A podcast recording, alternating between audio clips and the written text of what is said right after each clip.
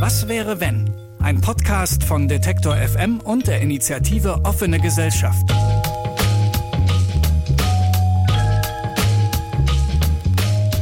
Hallo, ich bin Sarah Steinert und Sie hören Was wäre wenn?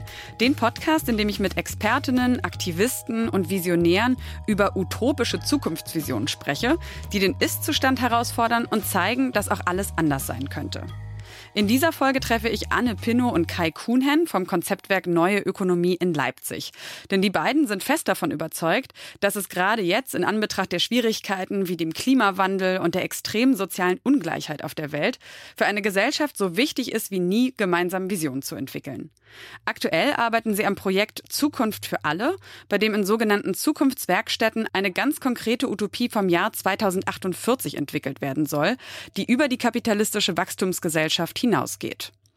Warum visionäres Denken so wichtig ist und welche Hoffnung, aber auch Schwierigkeiten damit verbunden sind, das bespreche ich mit Ihnen. Hallo Anne und hallo Kai. Hallo. Hallo. Für eine neue Wirtschaft, äh, das steht bei euch auf der Seite, von allen für alle, ökologisch und sozial, die ein gutes Leben für alle ermöglicht. Ähm, vielleicht mal runtergebrochen, was würdet ihr denn sagen, ist das Kernproblem unseres Wirtschaftens und welche Wirtschaft ist damit eigentlich gemeint? Jetzt die deutsche Wirtschaft, die westliche Wirtschaft? Ja, es geht schon um so ein das globale kapitalistische wachstumsgetriebene Wirtschaftssystem. Und das in unserer Analyse führt das zu sehr vielen ähm, Krisen. Also wir haben ökologische Krisen, wir haben auch eine soziale Krisen, große Ungleichverteilung von Reichtum.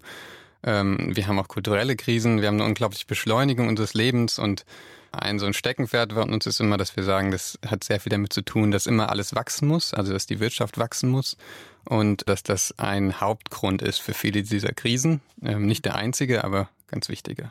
Und was macht jetzt genau das Konzeptwerk? Also ihr stemmt verschiedene Projekte, ähm, auch Bildung ist, glaube ich, eines der Felder, in denen ihr euch versucht zu bewegen und in denen ihr eure Ideen von einer anderen Art des Wirtschaftens versucht ähm, vorzutragen oder zu implementieren oder zur Änderung auch anzuregen. Könnt ihr das nochmal ein bisschen genauer beschreiben, worin wirklich eure Arbeit besteht? Ja, wir machen ganz viel Bildungsarbeit, ähm, also so Workshops oder auch Seminare, längere Sachen. Das ist so ein Teil. Dann machen wir gerne so Großveranstaltungen, die auch viel mit Bildung zu tun haben. Wir haben 2014 die Degrowth-Konferenz mitorganisiert. Das war so unser erstes großes Ding. Und seitdem machen wir auf den Klimacamps so Sommerschulen auch zum Thema Postwachstum und Wachstumskritik. Und ähm, das ist so ein Teil unserer Strategie, also Bildung. Ein anderer Teil ist auch soziale Bewegungen zusammenzubringen. Mhm. Also die Klimagerechtigkeitsbewegung, die wachstumskritische Bewegung, die Care-Bewegung, die migrationspolitische äh, Bewegung. Weil wir glauben, es braucht eigentlich so ein Zusammenarbeiten von ganz vielen sozialen Bewegungen, um so einen Wandel ähm, zu erreichen zu können. Ich glaube, das Schöne an unseren Formaten und Veranstaltungen ist auch, dass wir einfach versuchen, so Theorie und Praxis zusammenzubringen. Und wir haben auch andere Workshops oder Seminare, so ein Wochenende lang. Ähm, ich glaube, ein, zwei Mal in so Klettern in der sächsischen Schweiz, wo es genau darum geht, so um dieses Hör schneller weiter. Mhm. Was hat es mit mir zu tun, aber was hat es eigentlich auch mit diesem System zu tun, in dem wir leben? Also versuchen das zu verbinden, auch immer, ne? So eine eigene Erfahrung. Und in dem Moment werden auch so Experimentierräume eröffnet. Und ich glaube, das ist so was Besonderes, dass wir das erfahrbar machen und in den Erfahrungen auch gleich so die Alternativen sichtbar machen. Was ich mich jetzt aber frage, bei den Veranstaltungen jetzt hauptsächlich oder äh, die Leute, an die ihr euch adressiert, sind das nicht alles Leute, die sowieso schon so denken wie ihr oder wie wir und die sich dann darin wohlfühlen und denken, ja, so müsste das anders sein? Oder erreicht ihr auch Leute, die vielleicht ganz anders funktionieren? Weil man würde ja denken, wenn man was verändern möchte, dann muss man ja auch alle die rein mit ins Boot holen, die vielleicht noch eher an diesem alten System und vielleicht auch von den kapitalistischen Strukturen auch aktuell profitieren. Ja, das ist äh, ein ständiger Diskussions Punkt im Konzeptwerk. Äh, natürlich ist so, dass wir viel leichter bestimmte Gruppen erreichen, also so eine ähm, gebildete weiße junge Schicht, aber wir versuchen auch da rauszukommen, also mit den Themen, die wir machen. Also, dass wir zum Beispiel Care-Arbeit ganz ins Zentrum stellen und dann auch versuchen, mit Leuten, die in Krankenhäusern arbeiten oder in der Altenpflege arbeiten, ins Gespräch zu kommen.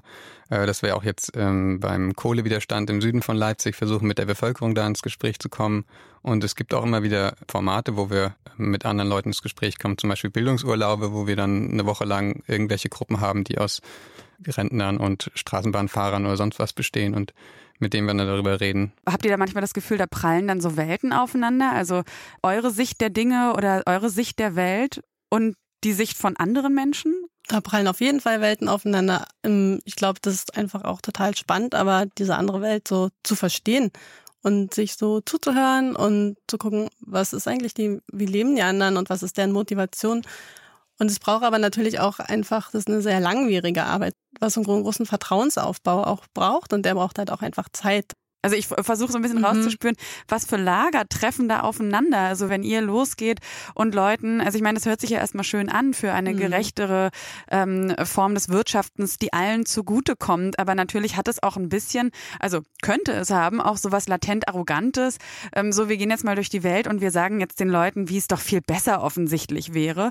Und das stößt, denke ich, schon auch oft auf Widerstand. Und das ist wahrscheinlich nicht immer so ein schöner harmonischer Dialog. Ja, ich glaube, wir versuchen halt nicht so durch die Welt zu gehen, dass wir jetzt wissen, wie es läuft, sondern vielleicht so die Fragen zu stellen und einfach auch, also so eine Analyse, ne, zu zeigen, was ist denn, was haben wir denn gerade und wie geht's uns denn damit? Ist es so die Gesellschaft, in der wir leben wollen? Oder wie sieht eigentlich die Gesellschaft aus, in der wir in der Zukunft leben wollen? Und einfach uns auf so einen Suchprozess zu begeben und so eine Offenheit da mit reinzubringen und die Leute mitzunehmen und auch so ähm, deinen Gedanken dazu zu hören und ich glaube, also wenn uns das gelingt, dann nehmen wir die mit oder gehen zusammen diesen Weg. Ja, eigentlich versuchen wir auch eher so zu denken, also gerade in der Bildungsarbeit mit jüngeren Leuten, mit jungen Erwachsenen, versuchen wir auch so Denkprozesse anzuregen und nicht da so ähm, den unseren Masterplan zu präsentieren und den aufzudrücken. Das funktioniert ja auch nicht und das ist auch ein ganz cooles Verständnis von Bildung. Also Kai und ich arbeiten zusammen im Utopie-Team, so nennen wir uns, und wir, bei, wir arbeiten gerade an dem Projekt Zukunft für alle, gerecht ökologisch machbar. Und wir widmen uns ganz dezidiert äh, Utopien. Wir wollen uns jetzt zwei Jahre mindestens mit Utopien beschäftigen. Also das, das Thema Utopien dockt, glaube ich, intuitiv an Konzeptwerkthemen an, weil es ja irgendwie der Analyse vorausgeht. Ähm, die Gesellschaften sind gerade sehr sozial ungerecht und es findet eine tiefe Spaltung statt und die ökologischen Krisen nehmen zu und die demokratischen ja auch, wie wir es gerade aktuell sehen auch. Und die Frage ist dann natürlich, ja, aber wie könnte es anders sein? Und wir versuchen ja, wie schon gesagt, auch in unseren Formaten immer so diese Alternativen sichtbar zu machen und so danach zu fragen, was könnten Alternativen sein? Und es gibt ja auch Alternativen, also so Umsonstläden und Stadtgärten und Repair-Cafés. Und das sind, glaube ich, schon kleine Alltagsutopien, die es mhm. gibt und die Raum brauchen, auch um sich auszuweiten. Und da wollen wir so ein bisschen andocken, so an der Frage, ja, wie wollen wir denn eigentlich leben und wie kommen wir auch dahin? Und wir glauben, Utopien sind total notwendig, weil wir Utopien brauchen, um Menschen zu motivieren. Und ich finde, Utopien sind auch so was ganz Lebendiges. In dem Moment, wo ich darüber nachdenke, ja, wie will ich denn eigentlich leben? Dann entflammt auch was in mir, wo ich denke, ah ja, und dann könnte die Gesellschaft so und so aussehen und ich mache das und das und die Straßen sind leer und da gibt's keine Autos mehr und weiß ich arbeite nur noch so 20 Stunden. So in dem Moment wird ja ein Mensch aktiviert. So, ja. um, wenn es darum um die Frage geht, wie willst du leben oder was ist, was könnte eine Utopie sein für dich? Diese Aktivierung ist, glaube ich, total wichtig, um ins, auch ins politische Handeln zu kommen. Und eine andere Strategie ist natürlich, sich die Krisen anzugucken und sich ins Private zurückzuziehen und ähm, so zu vereinzeln und frustriert zu sein und zynisch zu werden. Ich glaube, es ist aber eigentlich eher so Gift für den gesellschaftlichen Zusammenhalt. Das klingt ja wie was, da müsste ja auch jeder eigentlich Lust drauf haben. Würdet ihr aber sagen, es gibt eine Tendenz, dass vielleicht das Utopienentwerfen verlernt wurde von unserer Gesellschaft? Ich glaube, es ist schon einfach komplett aus der Mode gekommen. Also es gab ja auch diesen Spruch, ähm, wer Vision hat, soll zum Arzt gehen und ich glaube, das war lange Zeit, also und jetzt ist es halt, wird von, von Rechten werden quasi Gesellschaftsentwürfe projiziert und das sind halt sehr regressive Entwürfe und ja, unser Eindruck war schon, es gibt eigentlich überhaupt nichts, was dem entgegensteht, was so ein gesamtgesellschaftlicher Entwurf ist. Und das ist auch was, was wir total viel von Leuten hören, denen wir so Bildungsveranstaltungen machen oder die wir irgendwo sehen, dass sie sagen, es fehlt eigentlich sowas so, so eine progressive Vision. Ihr habt ja auch gesagt, sich die Zukunft vorzustellen trifft auf Hürden. Alternativen zum Heute sind gespickt mit Ideen der Vergangenheit.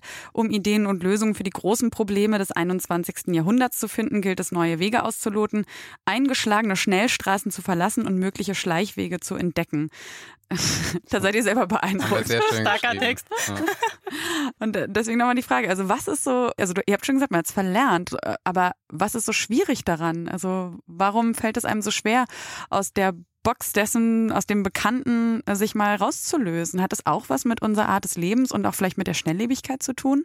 Dass wir alle eben so, wir müssen so viel machen täglich und bewältigen, dass wir gar nicht den Raum haben, mal über das, was wir tun und ob wir das überhaupt tun wollen, rauszukommen? Ich glaube, das hat total was damit zu tun. Also einerseits, dass das so aus der Mode gekommen ist und dass ich auch so, also es wurde ja auch so eine Alternativlosigkeit propagiert und es wurde ja irgendwie so Teil der politischen Rhetorik seit den 70er Jahren. Und ich glaube, das haben die Leute so angenommen und lange Zeit war ja auch der Kapitalismus irgendwie so das Zeichen für Wohlstand, zumindest für manche Leute. Und ich glaube, es gab gar nicht mehr die Notwendigkeit, über Alternativen nachzudenken, weil ja irgendwie das Leben angenehmer wurde und leichter, vielleicht schöner. Leute konnten sich mehr leisten. Auch die Urlaube wurden irgendwie vielleicht weiter weg. Ne? Also irgendwie, glaube ich, hatte, hatten die Menschen das Gefühl, denen geht besser. Und damit wurde es, glaube ich, so ein bisschen verlernt. Und dann natürlich auch so mit diesem Getriebensein im Alltag. Also wann haben wir die Zeit, darüber nachzudenken oder immer sofort die Frage, also ich finde, wir sind ja auch so rational geworden, also mit der Frage, ist das, das ist doch nicht möglich, ist doch mhm. nicht machbar, ne? Oder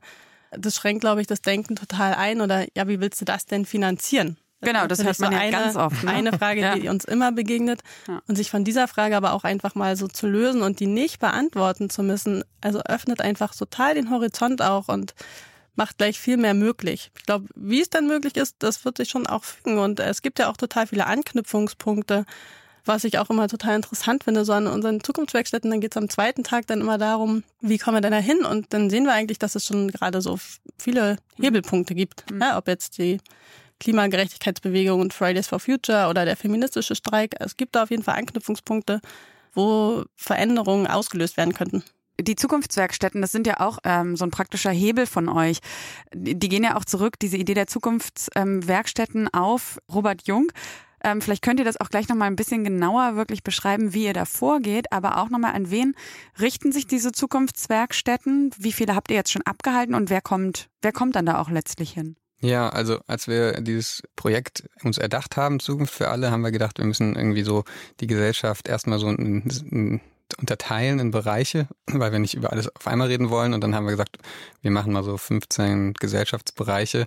Und zu jeder diesem, dieser Bereiche machen wir jetzt Zukunftswerkstätten. Das, das machen wir mit VordenkerInnen. Das sind für uns Leute, die Aktivisten sind oder aus NGOs kommen oder aus der Wissenschaft, bei denen wir das Gefühl haben, die stecken total gut in ihren Kämpfen drin und ihrem Thema. Gleichzeitig haben sie aber auch so eine Perspektive, die darüber hinausgeht und die vielleicht ein bisschen in die Zukunft schaut.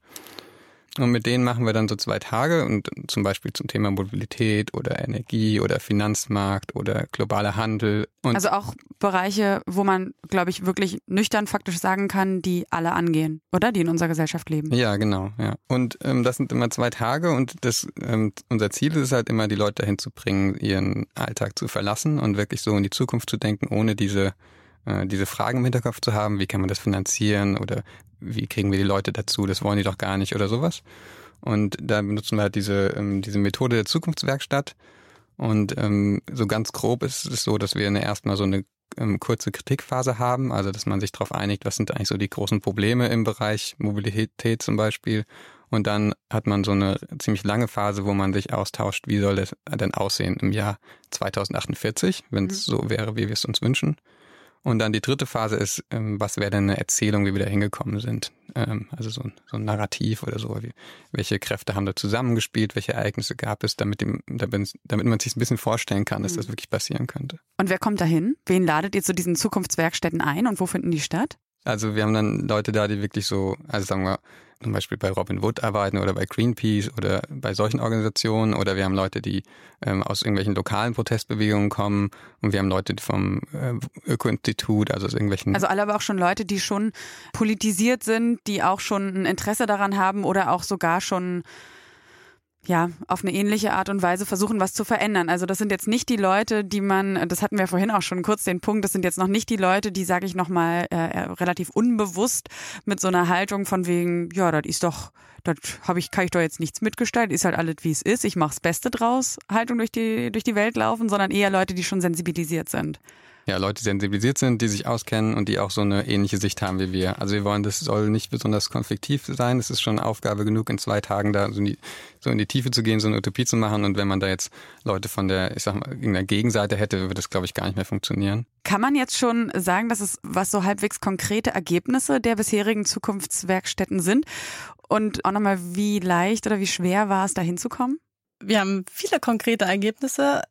Also ich habe zum Beispiel die Zukunftswerkstätten zum Thema Sorgearbeit und Wohnen mitgemacht und Es ist, ins, also es ist so, dass, glaube ich, Gemeinschaft einen großen Stellenwert spielt für die Menschen. Das kommt auch immer wieder. Und zum Beispiel, ähm, also um konkret zu werden, es wird keine Krankenhäuser mehr geben, sondern Gesundheitshäuser und Gesundheitsversorgung ist für alle gleich. Es gibt keine Krankenkassenkarten, sondern alle haben dasselbe Recht auf dieselbe Behandlung, egal wie viel Geld sie haben, mhm. egal wo sie herkommen. Und diese Gesundheitshäuser, die stellen wir uns so ganz groß und lichtdurchflutet vor. Und es gibt einen großen Empfangsbereich, wo viele Sprachen gesprochen werden.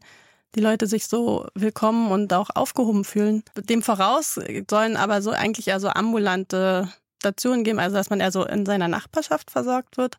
Und das Gesundheitshaus soll dann eigentlich nur noch so der letzte Ort sein, wenn man wirklich braucht jetzt irgendwie eine Operation oder so. Und dann sollen die Menschen auch die Möglichkeit haben, da mit Familienangehörigen oder Freundinnen die Zeit zu verbringen, also nicht so isoliert. Ich glaube, so ein, ein Tenor aus ganz vielen Zukunftswerkstätten ist, dass es nicht so der darum geht, wie sieht das technisch aus, sondern mehr so, wie können wir das demokratisch gestalten, was für Räte oder was auch immer für Institutionen brauchen wir, um das, um das zu machen. Selbst in so Bereichen wie Energie und Klima haben wir eigentlich kaum über über Technik geredet, weil mhm. es war dann klar, okay, 2030 oder 35 100 Prozent erneuerbare Energien und dann haben wir nur noch darüber geredet, wie man eigentlich das was wie so ein globales, cooles Klimaregime aussehen würde oder wie man auch auf der lokalen Ebene energiegerecht verteilt und wer darüber entscheidet. Da kann man ja irgendwie nichts dagegen, also da würde man ja denken, wem könnte das nicht gefallen, jetzt auch gerade auf der, was, was die, was den Pflegebereich angeht oder den Sorgebereich, hast du gesagt. Da denkt man ja so, die Verhältnisse sind so krass anders als das, was wahrscheinlich alle schön finden würden.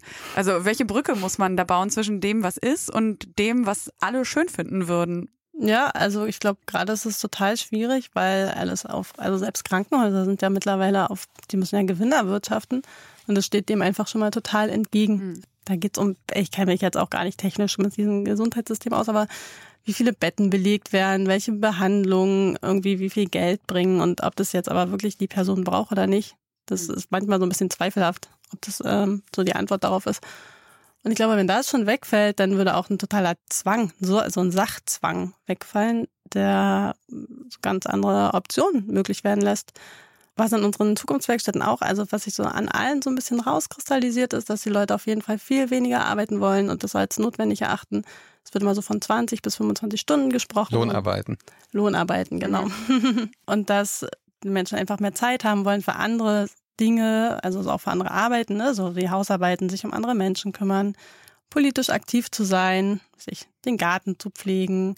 Und gleichzeitig geht es aber auch um eine soziale Sicherung, also gleichzeitig dabei auch abgesichert zu sein und nicht so eine Angst vor Lohneinbußen zu haben. Und Kai hat schon gerade von Räten gesprochen. Das ist total interessant, dass diese demokratische Mitbestimmung ein ganz großer Wunsch ist. So sein Umfeld, so die Nachbarschaft und so selber mitzugestalten. Und da stoßen wir auch immer wieder auf Räte, werden dann so ins Spiel gebracht. Und damit wollen wir uns. Räte? Ja. Mhm. Da, also Nachbarschaftsräte genau, oder was soll das? Mhm. So Stadträte und das immer so von kleinst auf klein, also die Leute da mitsprechen, wo sie betroffen sind. Ich glaube, man muss dann einfach schauen, was hat man für eine Vorstellung, wie Wandel in die Welt kommt. Da haben wir so ein, so ein pluralistisches Bild. Also es braucht, glaube ich, sehr viel soziale Bewegung, Druck von der Straße. Ähm, und das ist auch so das, wo wir, glaube ich, am meisten Arbeit machen. Dann brauchst du diese ähm, Alltagsutopien, von denen Anne schon geredet hat. Zum Beispiel bei Care gibt es zum Beispiel die Poliklinik Weddel, die schon versucht, ganz anders zu wirtschaften. Und sowas muss halt erfahrbar gemacht werden und auch ausprobiert werden, damit sowohl für die Leute, die da hingehen, als auch die das selber machen. Ähm, dann gibt es natürlich auch so eine politische Lobbyarbeit, die total sinnvoll ist, um noch nicht, nicht gleich die ganz großen ähm, ähm, Maßnahmen umzusetzen, aber so Instrumente oder, oder Veränderungen zu bewirken, die so Voraussetzungen sind dafür, dass sie mehr Räume öffnen und dass dann nach mehr, danach mehr passieren kann. Mhm. Das ist auch noch so eine Ebene. Also und dann ja gibt es auch noch den ganz klassischen politischen Protest oder Widerstand. Mhm. Und das finden wir auch eine ganz wichtige Ebene. Und wir sehen ja auch, was das bewirken kann. Also beim Atomausstieg und jetzt ähm, bei der Klimagerechtigkeitsbewegung. Ja, und wir glauben, wir müssen, man muss auf diesen ganzen Ebenen ansetzen. Und äh, genau, und dann gibt es noch die Ebene des Konsumenten, die du eben so ein bisschen angesprochen hast. Und die ist halt auch wichtig, aber wir versperren uns immer sehr dagegen zu sagen, wenn wir jetzt alle anders konsumieren, dann ist, ist schon alles, mhm. alles gerettet. Also das heißt, man kann jetzt auch nicht sagen, was der wichtigste Bereich ist, wo man ansetzen muss, sondern es muss eigentlich alles parallel geschehen, wahrscheinlich. Auf jeden Fall müssen viele Dinge parallel geschehen, genau. Und ich glaube, es ist trotzdem wichtig, darüber nachzudenken, welche Strategie könnte jetzt gerade total sinnvoll sein.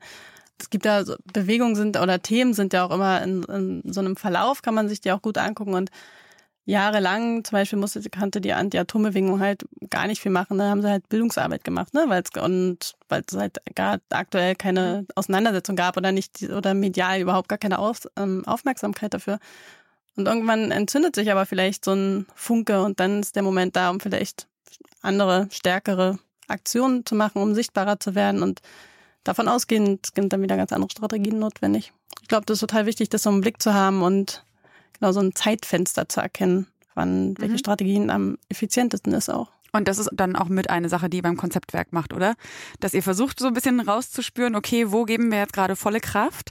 Weil wir merken, da ist so ein Momentum und wenn wir jetzt hier richtig vorangehen, dann könnte sich wirklich was drehen. Ja, das sind auf jeden Fall äh, ja. Debatten, die wir haben, auch jetzt ganz aktuell mit der, ähm, mit Fridays for Future und da haben sie auch unglaubliche Räume aufgetan, dass immer wieder über eine CO2-Abgabe geredet wird, nachdem die Ökosteuer so voll das verbrannte Thema war für, für Jahrzehnte.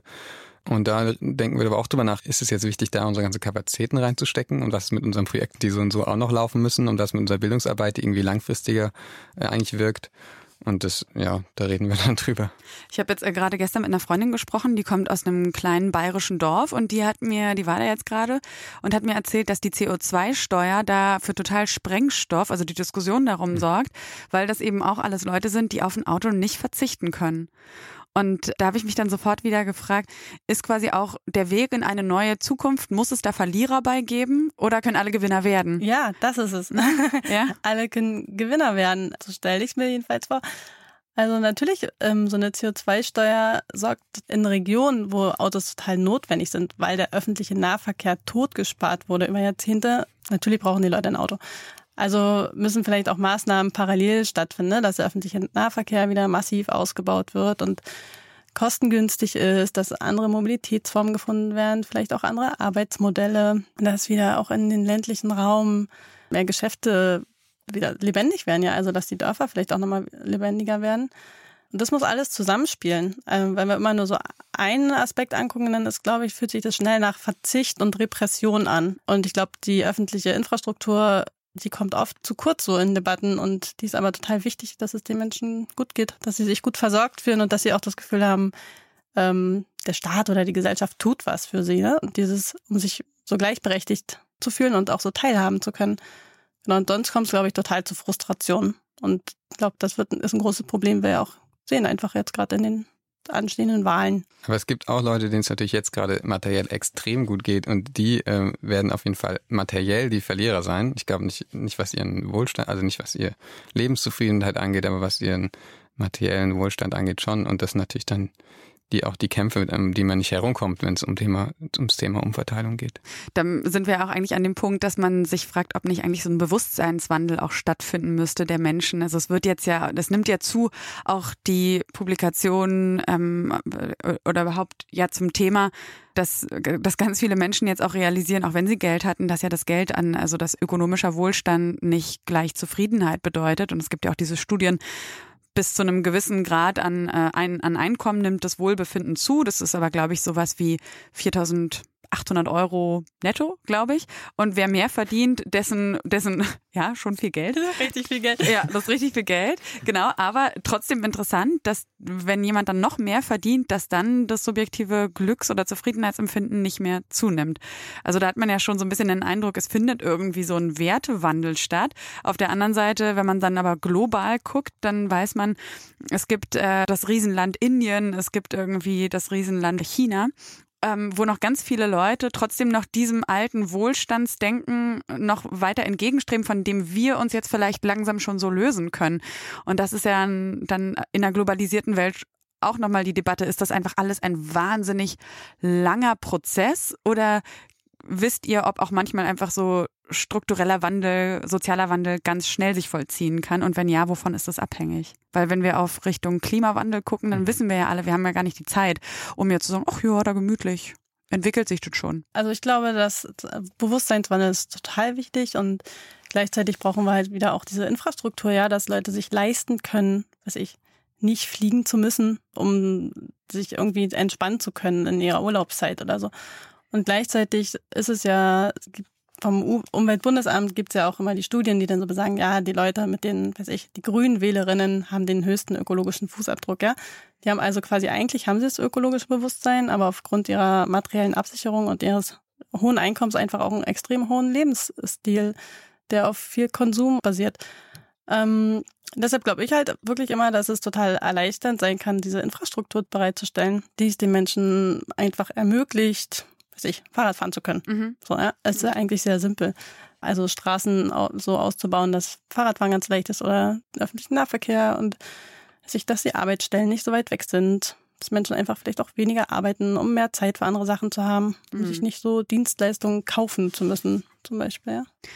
Das geht natürlich aber auch gegen, sage ich mal, äh, vereinfacht gesagt, globale Großkonzerne. Die haben natürlich ein genau gegenteiliges Interesse und das sind ja auch Menschen, die diese Konzerne leiten und diese Strukturen aufrechterhalten. Muss man die auch versuchen zu erreichen oder brauchen die die politischen Veränderungen, denen sie sich fügen müssen? Oder beziehungsweise wie groß äh, würdet ihr sagen, ist das utopische Potenzial in, in der Politik oder wie, wie stark ist das Utopiedenken dort verhaftet?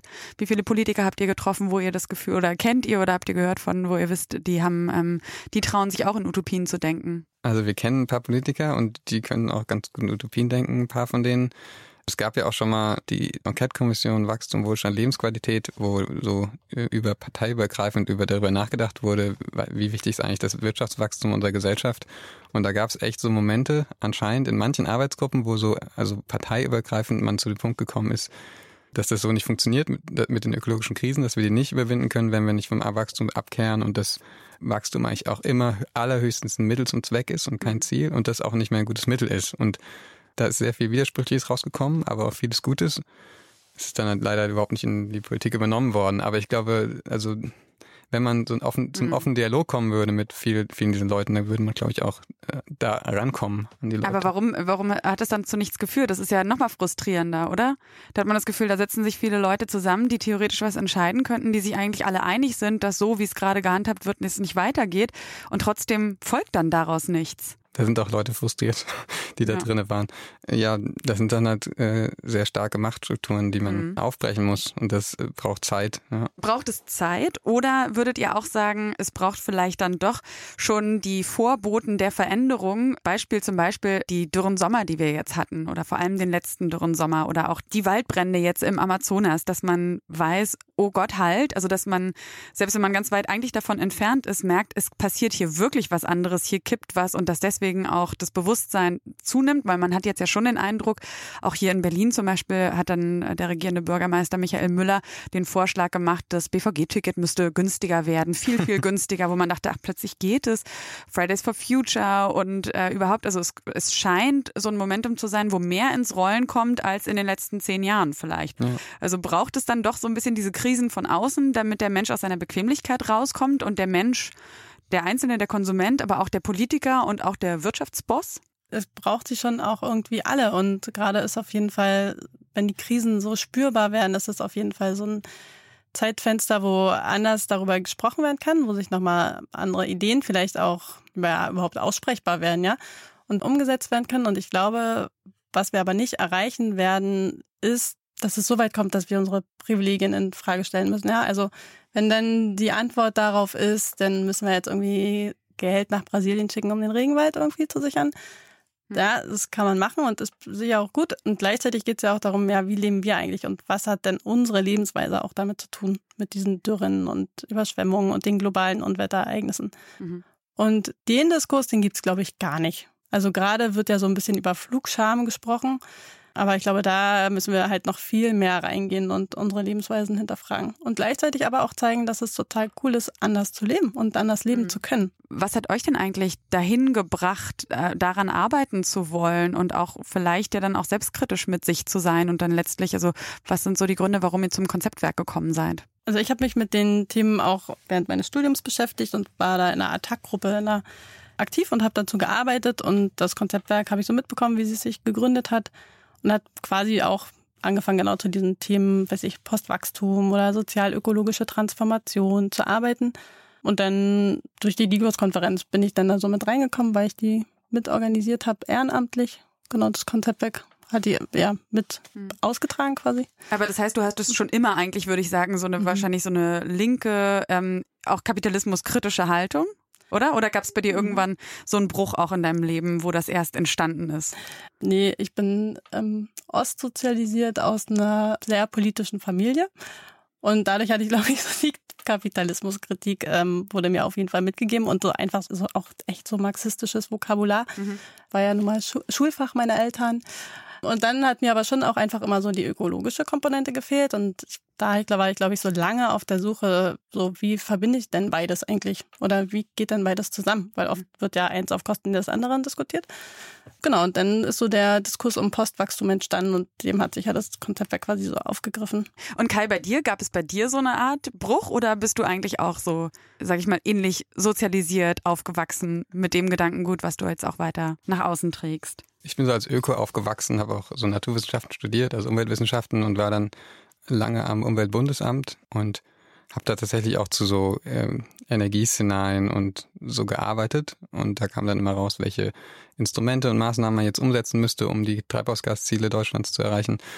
Gleichzeitig habe ich dann auch, da war ich schon Anfang 30, bin jetzt 42, da habe ich angefangen, mich auch mit ähm, Wirtschaftskritik zu beschäftigen aber zu sehr spät eigentlich erst. Ja, dann war ich achteinhalb Jahre so beim Umweltbundesamt und hatte irgendwann das Gefühl, es gibt diese Vorschläge werden die ganze Zeit gemacht von allen Richtungen an die Regierung, an das Umweltministerium und es, gibt keine Veränderung, immer mit dem Hinweis auf Arbeitsplätze und Wachstum und dann gab es so persönliche Kontakte zum Konzeptwerk und dann habe ich das erst eine Zeit lang parallel gemacht und irgendwann dann gesagt, okay, das ist eine viel bessere Arbeitsweise, das ist viel, die viel relevanteren Fragen und mhm. ähm, die viel bessere Strategie. Macht euch das Arbeiten beim Konzeptwerk deswegen mehr Spaß, weil ihr da schon konkrete Ideen, Haltungen, Visionen, die ihr habt, umsetzen könnt und deswegen ganz einfach in eurem kleinen ähm, individuellen Alltag zufriedener seid? Oder macht es euch auch deswegen Spaß, weil ihr wirkt jetzt beide nicht wahnsinnig deprimiert, weil ihr das Gefühl habt, dass sich da was ändert und dass ihr auch wirklich was bewegen könnt mit dem, was ihr tut? So ein bisschen aus allem, was du sagst.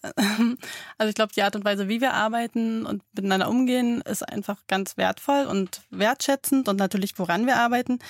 Weil sonst würde ich es halt ehrenamtlich machen und das ist halt auch einfach total gut zu sehen, damit da viel Zeit reinstecken zu können. Also das finde ich sehr befriedigend und weil es mir einfach total Spaß macht und so ein totales Anliegen ist in meinem Leben.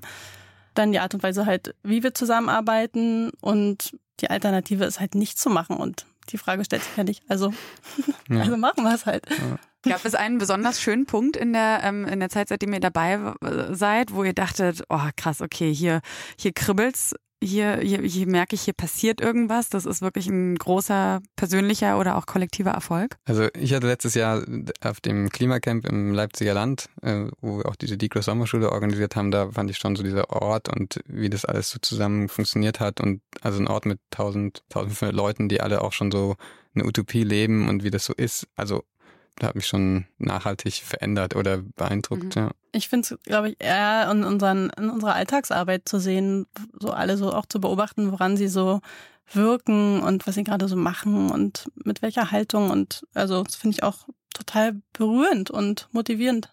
Und äh, was würdet ihr jetzt jemandem noch an die Hand geben, der sagt, ja, irgendwie, ich habe schon das Gefühl, es wäre schon, Utopien denken ist irgendwie echt ganz cool, nur manchmal äh, macht mein, macht meine Fantasie, Fantasie da vielleicht auch nicht so ganz mit.